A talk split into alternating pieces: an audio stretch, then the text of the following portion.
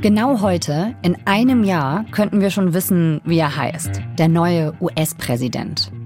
Ob der 80-jährige Präsident Joe Biden eine zweite Amtszeit bekommt oder vielleicht doch Donald Trump wieder Präsident wird. Das hängt ausgerechnet von denen ab, die das Gegenteil von Biden und Trump sind. Jung. Was politisiert die sogenannte Gen Z und was bringt sie an die Wahlurnen? Claudia Sarre ist Washington-Korrespondentin der ARD und spricht darüber bei 11KM, der Tagesschau-Podcast. Mein Name ist Viktoria Kobmann. Heute ist Montag, der 6. November. Hallo Claudia. Hallo Viktoria. Claudia, lass uns mal loslegen mit einem Blick in die Vergangenheit. Was hat da junge Wählerinnen und Wähler bewegt? Ja, March for Our Lives, das war ja eine riesengroße studentengeführte Jugendbewegung, die entstanden ist 2018 nach dem sogenannten Schulmassaker von Parkland in Florida. Das war ein Amoklauf damals an einer Schule, nachdem 17 Menschen dort ums Leben gekommen sind. Und dort gab es dann eben im gleichen Jahr große Proteste gegen Waffengewalt und eben auch in Washington diese riesengroße Demonstration Demonstration March for Our Lives. Vor allem junge Leute aus allen Landesteilen der USA sind in die Hauptstadt gekommen. Tausende Schüler, tausende Studenten, die einfach diese Zustände nicht mehr ausgehalten haben, die gesagt haben, wir müssen um unser Leben fürchten an der Schule. Äh, wir müssen die Waffengesetze verschärfen. Und die pilgerten vor allem über die Pennsylvania Avenue, also das ist dort, wo das Weiße Haus ist, mhm. und ähm, zogen eben durch die Stadt, skandierten, hielten Plakate hoch und also sie haben tatsächlich ähm, es geschafft, geschafft, dort Massen zu mobilisieren beim March for Our Lives. Viele sehen in diesen Aktionen den Anfang einer Bewegung.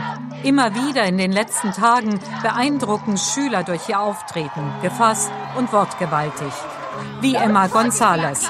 Six minutes and 20 seconds with an AR 15, and my friend Carmen would never complain to me about piano practice.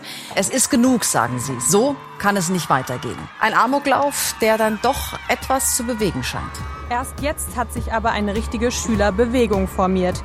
Überall im Land forderten sie heute verpflichtende Überprüfungen von Waffenkäufern und das komplette Verbot von Schnellfeuerwaffen. Fight for your lives before it's someone else's job. Und ein anderes Thema, was die Menschen ja auch sehr bewegt hat, selbst hier in Deutschland, war ja der Tod von George Floyd. Die brutale Festnahme von George Floyd.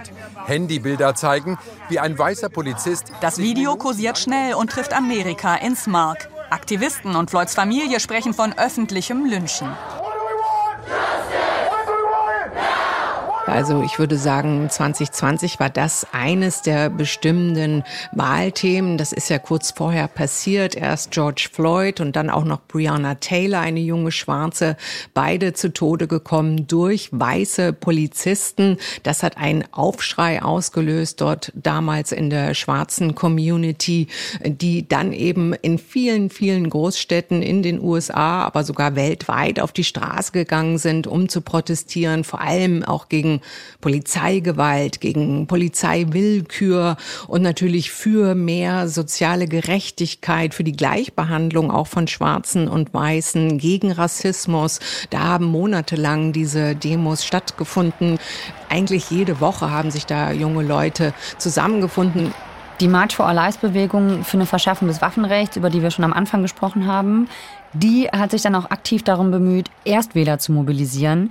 Welche Rolle haben denn die Organisatoren gespielt von dieser Bewegung, von Black Lives Matter, für die Wahlkämpfe um die Präsidentschaftswahl 2020, aber auch für die Midterms, also die Zwischenwahlen 2022 für den US-Kongress?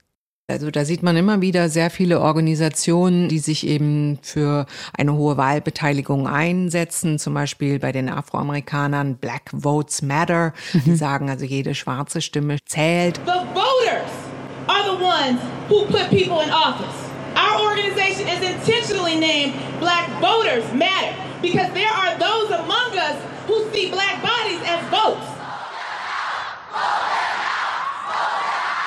Und natürlich wird auch zum Beispiel hier im Musikgeschäft irgendwie alles daran gesetzt, dass zum Beispiel eine Taylor Swift sich an junge Wähler wendet in TikTok-Videos oder auch bei ihren Konzerten und sie auffordert, wählen zu gehen. Das mhm. hat einen riesengroßen Einfluss. Das darf man nicht unterschätzen. Und tatsächlich äh, hat man auch messbare Ergebnisse gehabt, als Taylor Swift auf TikTok äh, zum Wählen aufgerufen hat. Da haben tatsächlich mehrere Menschen sich erstmal registriert und sind dann auch wählen gegangen.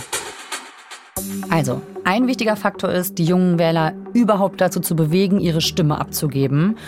Und der andere Faktor ist dann aber natürlich, was bzw. wen sie wählen. Welchen Einfluss hatten denn die Erstwähler in den vergangenen Jahren aufs Wahlergebnis? Haben die wirklich eine große Rolle gespielt?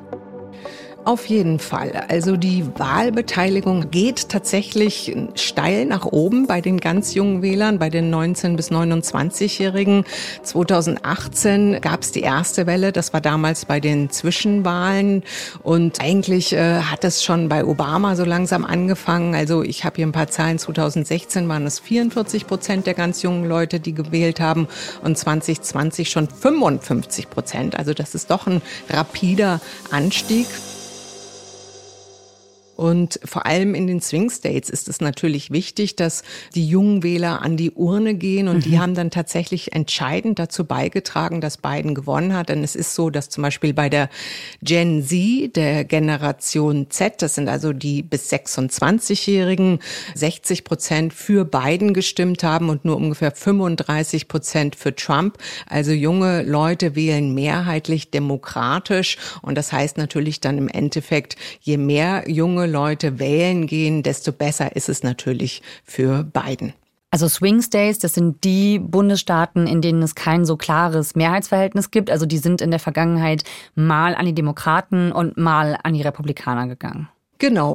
Das sind bei der letzten Wahl gewesen, zum Beispiel Pennsylvania, Arizona, Georgia, Michigan, Wisconsin fällt mir da noch ein. Also da gibt es eben Staaten, wo das auf der Kippe steht. Manchmal geht es dann nur um 10.000 Stimmen. So war es zum Beispiel in Georgia, die dann den Ausschlag geben, ob dann dieser Staat eben am Ende rot, also republikanisch oder blau demokratisch wird. Und dafür muss man eben als Politiker nicht nur mit Inhalten versuchen, junge Wähler zu überzeugen, sondern man muss die erstmal überzeugen, überhaupt wählen zu gehen. Denn das ist ja in den USA deutlich hürdenreicher als bei uns, oder? Das stimmt. Also zum einen muss man erstmal eine ID besitzen, also einen Ausweis. Und das ist auch nicht bei allen Menschen, gerade bei Jungwählern, vielleicht mit 18 selbstverständlich, wenn die zum Beispiel noch nie das Land verlassen haben. Mhm. Und dann äh, muss man sich mit dieser ID registrieren in einigen Bundesstaaten. Das erfordert eben auch einen gewissen Aufwand. Da muss man sich freinehmen, vielleicht von seinem Job oder aus der Schule. Die Wahlen finden ja unter der Woche statt, ne? Genau. Wäre hier ja total undenkbar aus genau dem Grund, ne? Weil man einfach sagt, naja, es soll eigentlich sollen möglichst viele Leute Zeit haben. Ganz genau. Es ist immer an einem Dienstag. Das ist für viele Leute wirklich schwierig, da dann hinzukommen auch. Vielleicht haben sie kein Auto, gerade junge Leute, ins Wahllokal, um da eben persönlich ihre Stimme abzugeben. Deswegen wird ja auch hier in den USA die Briefwahl immer populärer oder auch frühzeitiges Wählen. In manchen Bundesstaaten kann man dann schon vier Wochen vorher seine Stimme abgeben und dann eben schon mal in die Schule oder aufs Amt gehen und da eben wählen. Aber äh, im Zuge der letzten Wahl hat man ja auch gesehen, dass eben Briefwahlstimmen auch oftmals nicht anerkannt werden, dass da Fehler passieren und dann eben von den politischen Gegnern angezweifelt werden.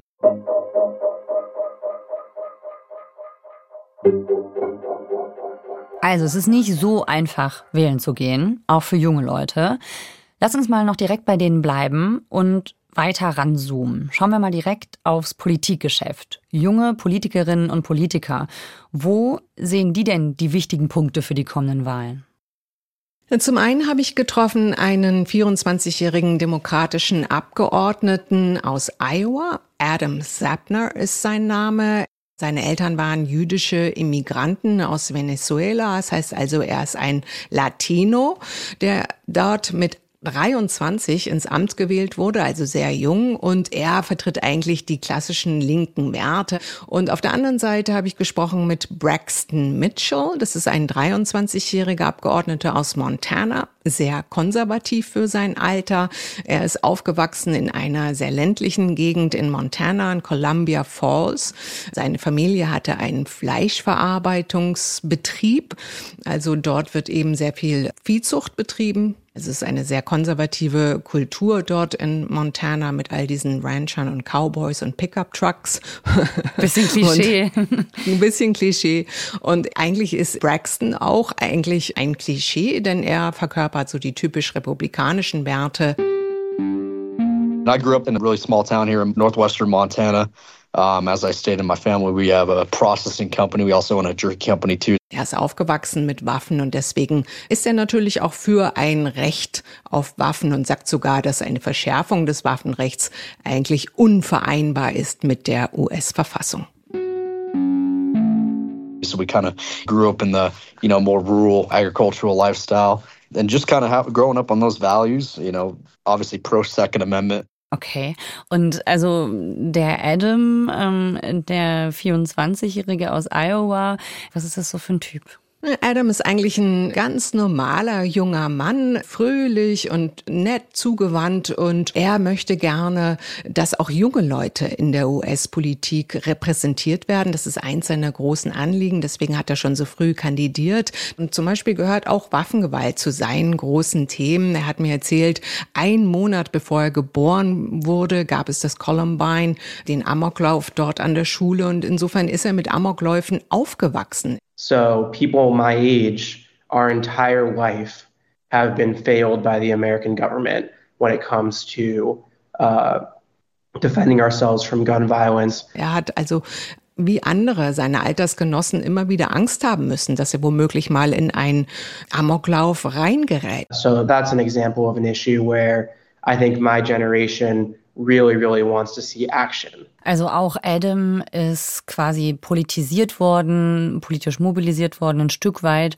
von diesem Thema School-Shootings. Ganz genau. Immer wieder passieren diese Schießereien. Man kann eigentlich schon die Uhr danach stellen, dass dies wieder passiert. Und junge Leute sind sich dessen bewusst, bekommen zum Beispiel auch Trainings dort an Schulen, wie man sich verhält, wenn man einen Schuss hört.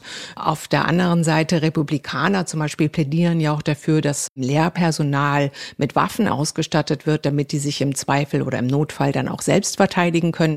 Und ich habe auch mit Braxton Mitchell, dem konservativen Abgeordneten aus Montana, über dieses Thema gesprochen. Er, ist natürlich für das Second Amendment, so nennt man das hier, das Recht auf Waffen.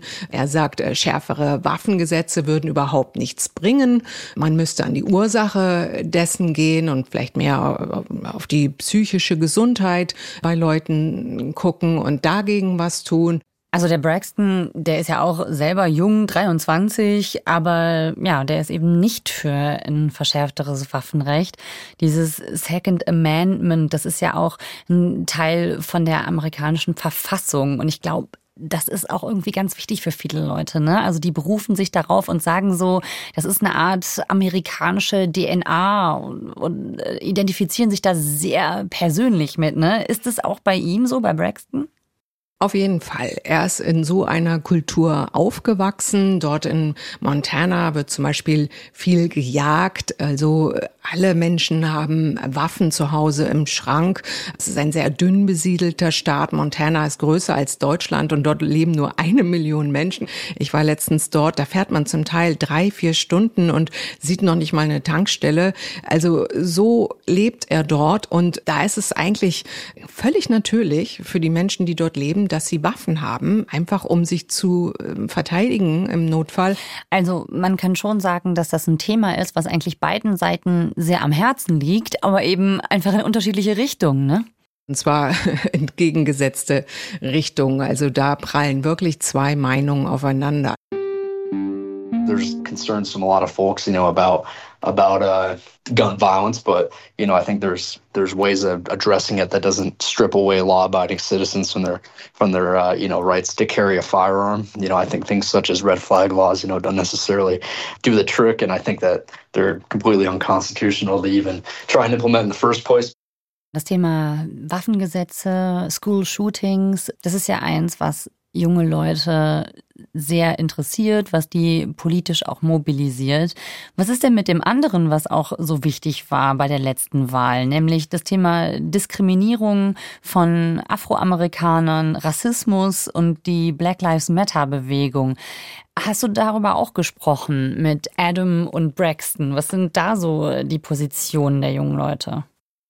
Ich fange diesmal mal bei Braxton an. Er hatte dazu auch eine ganz deutliche Meinung. Er hat zum Beispiel gesagt, dass die Black Lives Matter Bewegung völlig überbewertet wurde damals, dass George Floyd gar nicht an dem Knie des Polizisten gestorben ist, sondern dagegen an einer Fentanylüberdosis. Oh, also das, das ist aber nicht richtig, oder? Das ist natürlich nicht richtig. Er verdreht sozusagen äh, die Wirklichkeit, was ja oft passiert in der Politik. Mhm.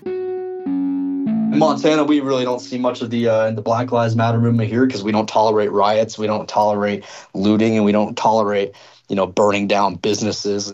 Und Adam Sapner natürlich ganz entgegengesetzt. Er sagt, wir brauchen hier soziale Gerechtigkeit, wir brauchen hier soziale Gleichheit und Gleichbehandlung von Schwarzen und Weißen, sonst bekommen wir hier keinen Frieden hin in diesem Land. Er ist ja selbst auch Latino. Insofern identifiziert es sich natürlich auch sehr gerade mit den Rechten von Minderheiten und spricht sich natürlich deutlich aus gegen Diskriminierung und gegen soziale Ungleichheit. And I think we're seeing that across the board that that people care about racial equity, that they want to see a more fair country, and that they're willing to, to do the work to make that happen.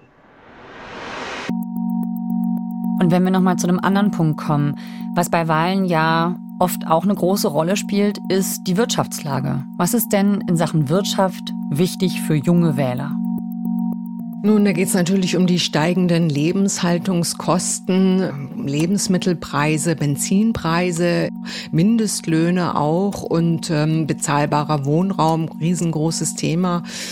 Und das ist interessanterweise also für Demokraten und Republikaner, für beide ein Thema. Also gerade auch bei den jungen Leuten ist das Thema und das hängt natürlich auch mit der Gentrifizierung zusammen. Also ich habe schon gesagt, Montana ist ein riesengroßer Staat. Dort gibt es sehr, sehr viel Platz und gerade während der Pandemie sind sehr viele Menschen, zum Beispiel aus Kalifornien oder aus den Großstädten San Francisco oder auch aus New York nach Montana gezogen, weil es eben dort spektakuläre Natur gibt und viele Leute fühlten sich davon angezogen, sind also sozusagen dorthin gepilgert. Zum Beispiel Bozeman ist so ein Beispiel, ist wirklich eine nette Stadt, war früher eher verschlafen, ist jetzt explodiert, ist super hip, super gentrifiziert, hat eine teure, schicke Restaurantszene und dementsprechend sind natürlich die Mietpreise nach oben gegangen, sodass die Einheimischen sich jetzt nicht mehr die Mieten oder äh, ja auch Hauskäufe leisten können, sozusagen verdrängt werden von den Neuankömmlingen die vielleicht dort in Start-up-Unternehmen arbeiten oder auch im Homeoffice arbeiten.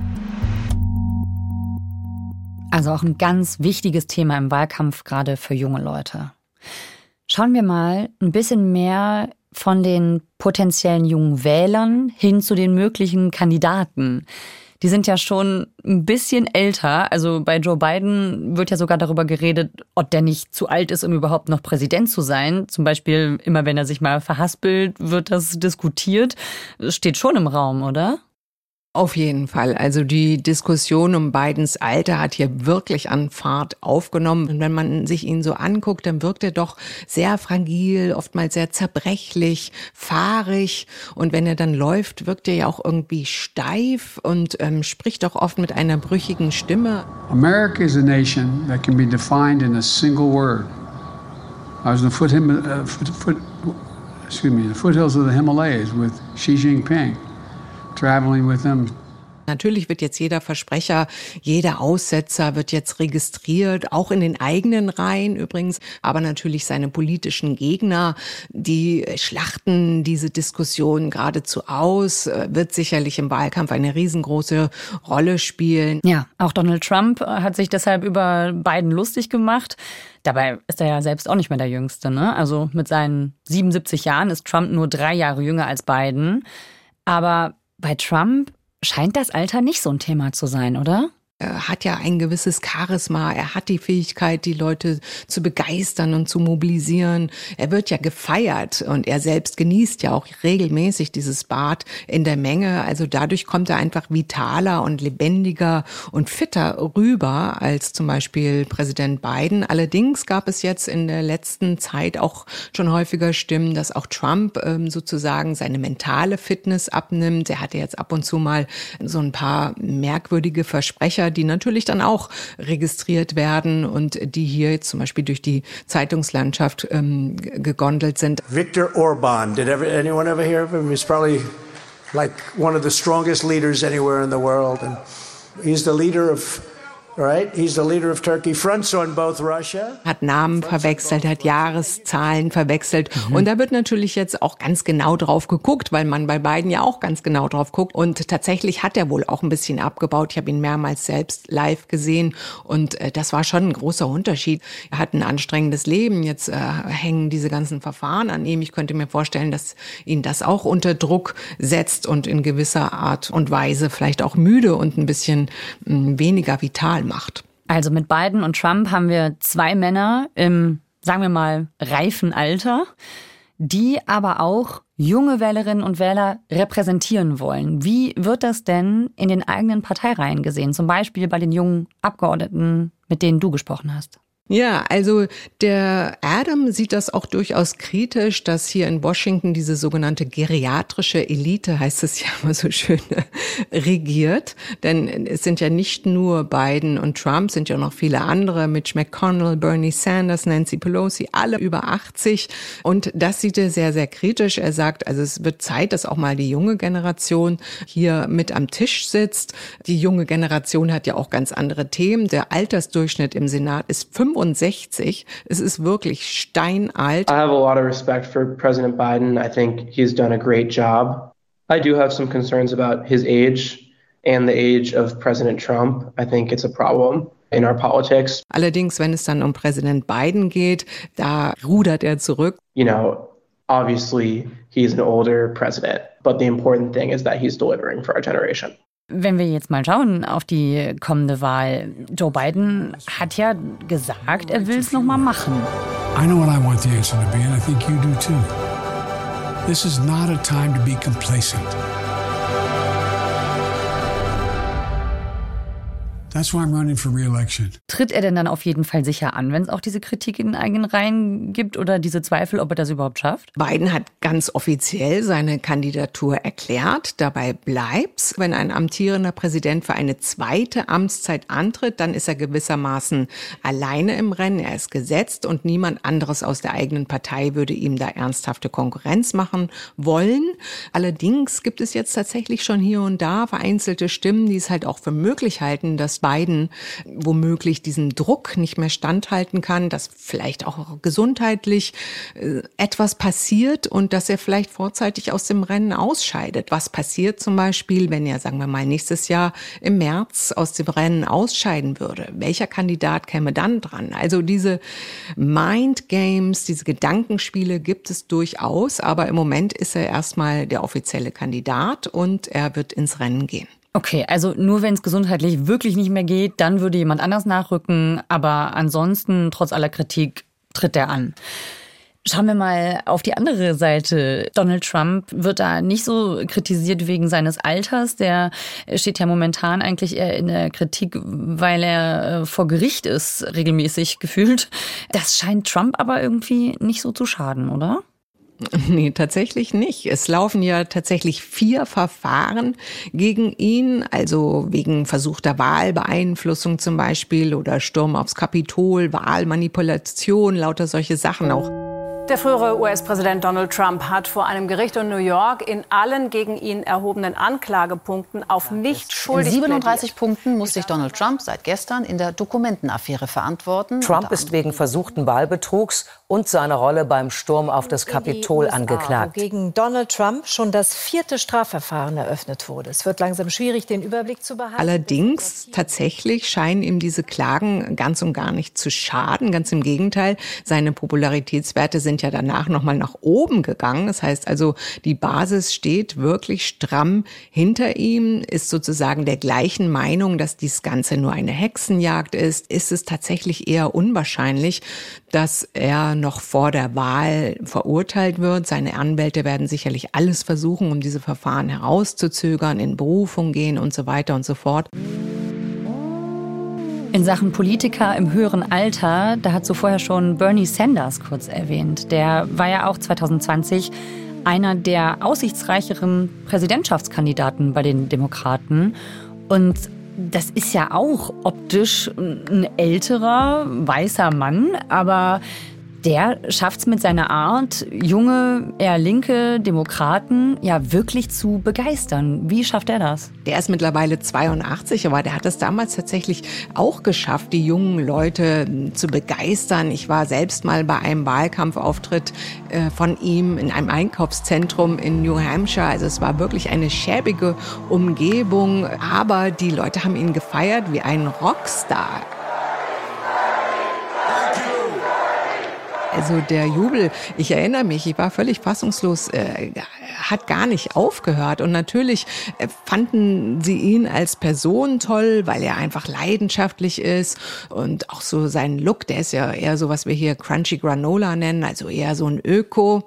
Und natürlich seine progressive Politik, die kam einfach bei diesen jungen Wählern unter 30 äh, super gut an. Also diese klassischen Werte eines Sozialstaats ja eigentlich. Also zum Beispiel Krankenversicherung für alle, bezahlte Elternzeit, was es ja hier in den USA auch überhaupt nicht gibt, oder auch mehr Rechte für Arbeiter, Gewerkschaften oder auch äh, einen radikaleren Kampf gegen die Klimakrise. Also er galt ja damals als linker Populist und das kam tatsächlich bei den, bei den jungen Leuten gut an.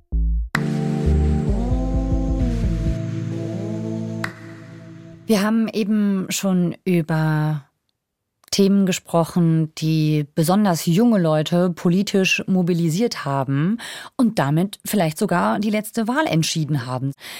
Wenn wir jetzt mal in die Zukunft schauen, auf diese nächste Wahl, wo ja noch ein Jahr genau hin ist.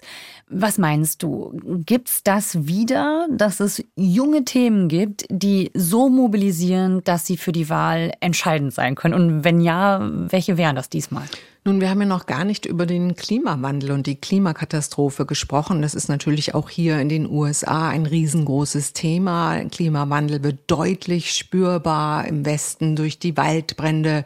Dieses Jahr gab es zum ersten Mal die Rauchschwaden durch die großen Feuer, vor allem auch in Kanada, die bis hier runter nach Washington gezogen sind. Da war der Himmel tagelang verdunkelt. Also wirklich jeder Mensch hier in den USA spürt die Auswirkungen des Klimawandels, auch durch die äh, Hurricanes und die enormen Stürme, Überflutungen. Aber vor allem die jungen Leute, denen liegt das Thema besonders am Herzen. Und für sie ist tatsächlich Biden so etwas wie ein Heilsbringer. Biden ist ja als Klimapräsident angetreten. Er hat ja immer versprochen, was fürs Klima zu tun. Jetzt mit seinem Inflation Reduction Act ähm, investiert er Milliarden Dollar in den Klimaschutz, zum Beispiel in Elektromobilität und erneuerbare Energien. Aber auf der anderen Seite gibt es da auch natürlich auch schon wieder Kritik von jungen Leuten, die sagen, dass er nicht genug fürs Klima tut. Ich meine, die USA sind immer noch der zweitgrößte Verursacher der CO2-Gase weltweit nach China. Mhm. Und wenn man hier reist, sieht man das ja auch, wie viel Energie verschwendet wird. In Hotels wird immer noch von Plastikbesteck und Plastikgeschirr gegessen. Auch da verändert sich einfach nichts. Und das Thema Klima, ist, ist das denn was, was ja sehr viele junge Menschen bewegt, was in dieser Wahl auch eine entscheidende Bewegung werden könnte? Das Thema Klima wird auf jeden Fall wichtig werden bei der jungen Generation, aber tatsächlich nur bei der. Mhm. Denn äh, die Älteren, da steht das Thema Klimawandel eher so auf den unteren Rängen. Es war schon beim letzten Mal so, also eher so Platz fünf, Platz sechs. Denn andere Themen sind einfach wichtiger, allen voran die Wirtschaft. Eine Umweltbewegung gibt es eigentlich in dem Sinne nicht, einfach weil erstens habe ich schon gesagt, das Bewusstsein für Umweltthemen hier in den USA nicht so groß ist, mhm. wie zum Beispiel in Europa. Europa und zweitens einfach die Mentalität auch eine andere ist. Also zum einen ist das Land natürlich sehr viel größer, also man muss Auto fahren, man muss fliegen, um von A nach B zu kommen. Es gibt überhaupt keinen öffentlichen Nahverkehr, außer vielleicht mal in der Großstadt, auch keinen nennenswerten Schienenverkehr. Es ist nun mal kein Sozialstaat und materielle Werte zählen hier viel mehr. Freiheit, Individualismus, all das werden ganz groß geschrieben und die Regierung soll sich möglichst wenig einmischen. Also ich glaube, das sind alles so Gründe dafür, dass es hier einfach zum Beispiel auch keine großen Klimaproteste gibt und vermutlich dann auch keine Umweltbewegung geben wird. Es gibt ja auch gerade in den USA eine große Debatte ums, rund ums Thema Abtreibungsgesetze und in den letzten ein, zwei Jahren wieder ganz vermehrt. Ähm, könnte das vielleicht auch sowas werden? Eine Bewegung ähnlich der Diskussion rund um Waffengesetze, die auch wieder Menschen mobilisiert? Diese Bewegung für ein Recht auf Abtreibung hat es tatsächlich gegeben, und zwar direkt nachdem der oberste Gerichtshof hier in Washington dieses Grundsatzurteil von 1973, das Recht auf Abtreibung damals gekippt hat. Das war im Sommer 2022. Guten Abend an einem Freitag, der in den Vereinigten Staaten von Amerika eine Zäsur darstellt. Denn der oberste Gerichtshof kippte nach fast einem halben Jahrhundert das landesweite Recht auf Abtreibungen. Danach sind die Menschen und vor allem junge Menschen, junge Frauen auf die Straße gegangen, auf die Barrikaden gegangen und haben sich fürchterlich empört, waren wütend darüber, dass sowas überhaupt passieren kann hier in den USA. Das Ganze hat ja dann auch dafür gesorgt, zum Beispiel bei den Zwischenwahlen, die ja im gleichen Jahr waren, 2022, eben eine rote Welle, wie das damals hieß, also eine Dominanz der Republikaner zu verhindern. Die Demokraten konnten ja damals im Senat ihre Mehrheit behalten, was eine Sensation war. Also da hatte das Thema Abtreibung bei den Zwischenwahlen einen riesengroßen Einfluss auf die Wahl. Allerdings ist das Ganze abgeebbt. Jetzt zum Jahrestag gab es nochmal äh, Demos zum Thema Abtreibung, aber schon wesentlich kleiner. Und der Kampf darum, um dieses Thema, findet jetzt tatsächlich in den Bundesstaaten statt. Jetzt darf jeder Bundesstaat selbst bestimmen, ob man dort abtreiben darf oder nicht. Viele Bundesstaaten, konservative Bundesstaaten, haben Abtreibung komplett verboten. Aber ja, das Thema ist kein Bundesthema mehr. Und deswegen denke ich, es wird eine Rolle spielen im nächsten Wahlkampf, aber eine untergeordnete Rolle und eine wirkliche Bewegung wird es nicht geben, meiner Meinung nach. Claudia, wir haben jetzt viel darüber gesprochen, welche Themen und welche Bewegungen vielleicht auch die Wahl entscheiden könnten. Gleichzeitig ist die Stimmung in den USA ja weiter wirklich sehr gespalten. Das haben wir ja auch bei den jungen Abgeordneten gehört, mit denen du gesprochen hast. Wird das auch bei der nächsten Wahl so sein, dass viele Leute ohnehin eher nach ihrem Lager abstimmen, egal wer jetzt der Kandidat und was dessen konkrete Inhalte sind? Also das steht schon mal fest. Auch jungen Wähler äh, wählen nach Parteibuch. Das haben wir zuletzt auch schon oft beobachtet. Zum Beispiel würden sie dann auch Trump wählen, obwohl sie ihn vielleicht persönlich nicht gut finden. Es gibt ja durchaus auch Republikaner, die kritisch gegenüber Trump eingestellt sind. Mhm. Aber da sie eben ihre konservativen Werte vertreten haben wollen, stimmen sie dann zähneknirschend für ihn ab. Und auf der anderen Seite sicherlich genauso.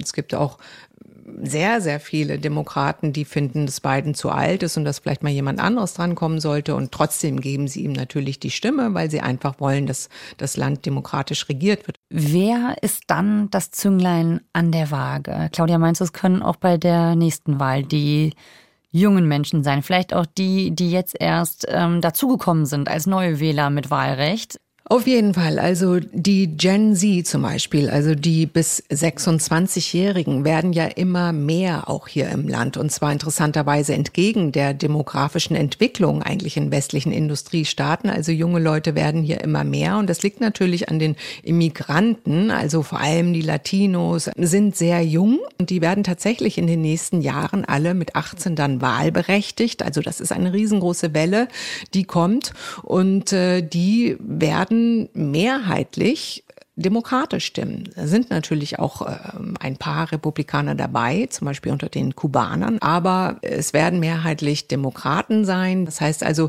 mehr junge Wähler bedeuten mehr Stimmen für die beiden Regierungen. Und ähm, wenn man sich das jetzt dann so anguckt, wieder auf die Wechselwählerstaaten, die wir vorhin schon besprochen haben in den Swing States, ähm, wenn man also es schafft, dort besonders viele demokratische Wähler zu mobilisieren, eben indem man die richtigen Themen anspricht, indem man die richtigen Kanäle auch besetzt, soziale Netzwerke.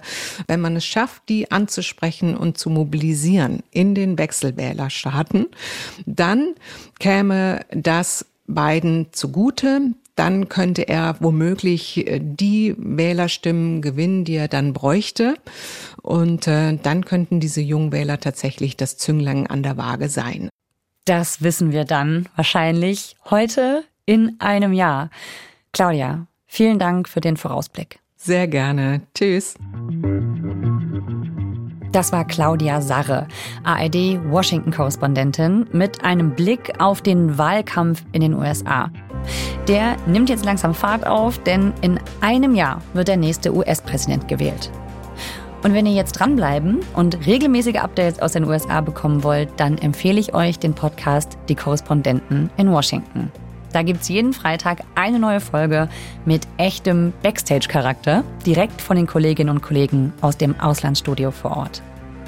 Den Podcast findet ihr unter anderem in der ARD Audiothek. Und da findet ihr natürlich auch uns, 11KM, der Tagesschau-Podcast.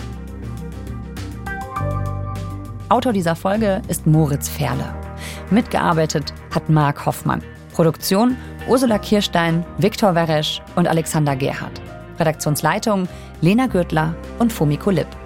11KM ist eine Produktion von BR24 und NDR Info. Mein Name ist Viktoria Kopmann. Habt einen guten Start in die Woche. Wir hören uns.